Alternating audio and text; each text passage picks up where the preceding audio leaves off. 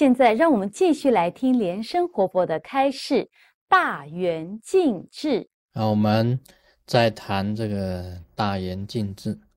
大圆净智是唯识论里面的开发第八识所产生的一种非常圆满清净的智慧。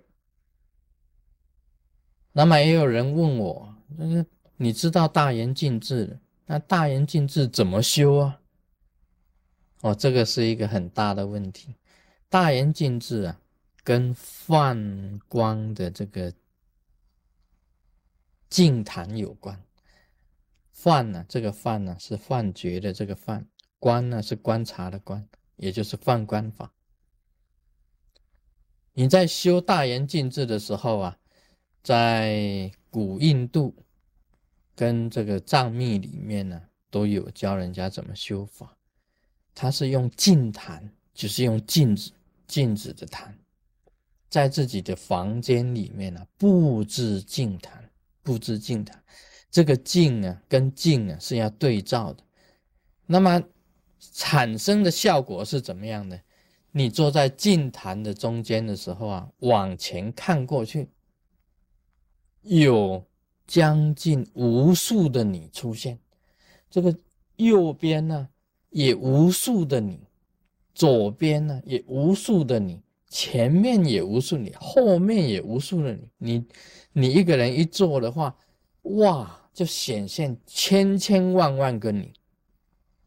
这个是净坛，那么你可以请那个那个镜子的设计师给你设计那个净坛，你坐在中间呢，一看，哇，千千万万个你坐在你前面，左面也是，右面也是，前面也是，后面也是，这个是叫做净坛。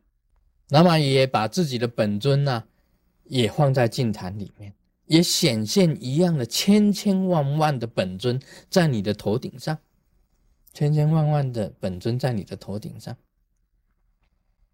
以前呢，在修行当中，有人有师父这样子讲，有祖师爷这样子讲，在这个坛城当中啊，你修一坛法。这个坛城里面，你只要在里面修一坛法，就等于千千万万坛的法。所以，其实千转轮法就是由这里所啊所演变出来的，是由净坛法里面演变出来的。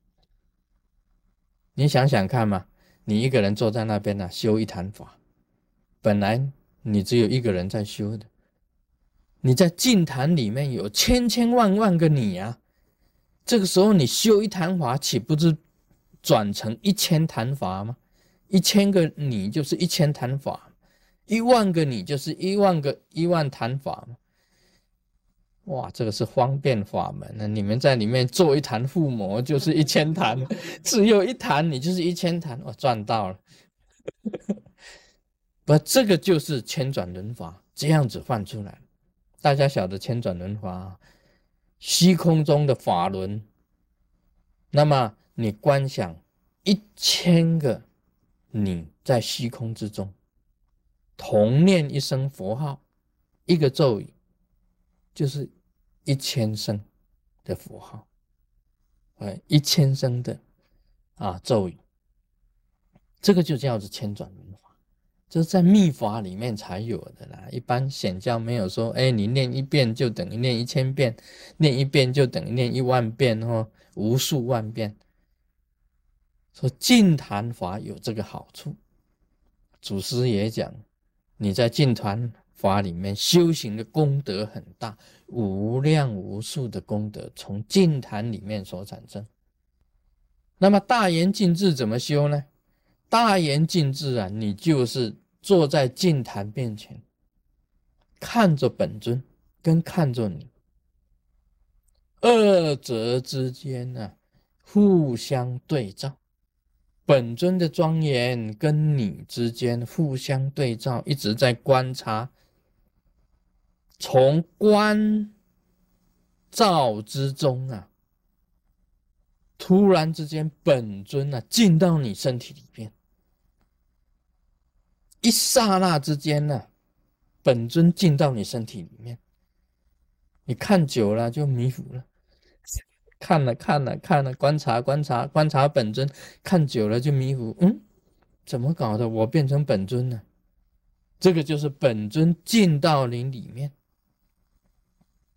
一刹那之间呢，产生一种变化，二者合一，也就是本尊你镜中的你。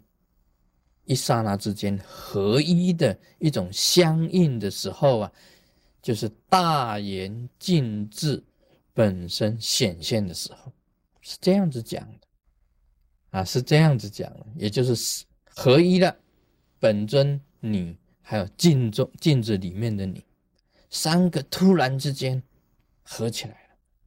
那这种修行的方法就是大言尽智。谈啊，净谈修持法，啊，其实跟放光法是啊有关联的。放光法是有关，有人可以借这个方法去修行。第一个又是千转轮法，第二个啊又是大言净知的净谈法，这二者之间呢非常好的，所以这个修行的方法我觉得很好。我们常常啊观察自己，由镜子里面观察自己，千千万万的自己观察，然后使自己的身口意完全跟本尊的身口意完全一模一样的清净。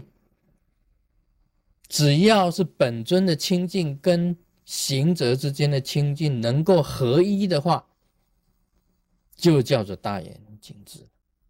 就叫做大眼镜子，就是合一了。我也以前也讲过了，这一种修行呢，有时候你看着镜子，镜子里面会出现烟，出现烟。那么镜子里面呢，会出现本尊，会显现，甚至于出现光，啊，出现光明，再来佛国出现。啊，佛国就是在镜子里面。再来，你自己呀，也进到佛国。我以前讲过啊，你可以在那里呀，你在修这个放光法、修这个净坛法的时候啊，啊，到了这个西方极乐世界，到了王母娘娘那里，你还可以吃到仙桃，我都讲过的。这个现出这个烟呢，看到烟的景象，看到光明了，看到佛，那么自己有感应了，那个佛国出现了，本尊在镜子里面呢，这个都是感应的现象，都是感应的现象。但是要注意一下子，你不能进入啊，这个不能去追求什么。有的人呢，就在这个状况底下，想要追求很大的神通啊，或怎么样的，也有会走入这个旁门，也有会走入旁门的。这个是很好的修行方法，但是修行的心呢，一定要很定，那么要很静，那么完全呢，能够啊保持自足你自己的心境，这一点是很重要的。不能让自己啊走入旁门，走入旁门啊，也会产生不好的这种现象出现。这个就是这个大言静智的这个净坛法的修行啊，大言静智净坛法的修行。今天就讲到这里。Om Mani Padme Hum。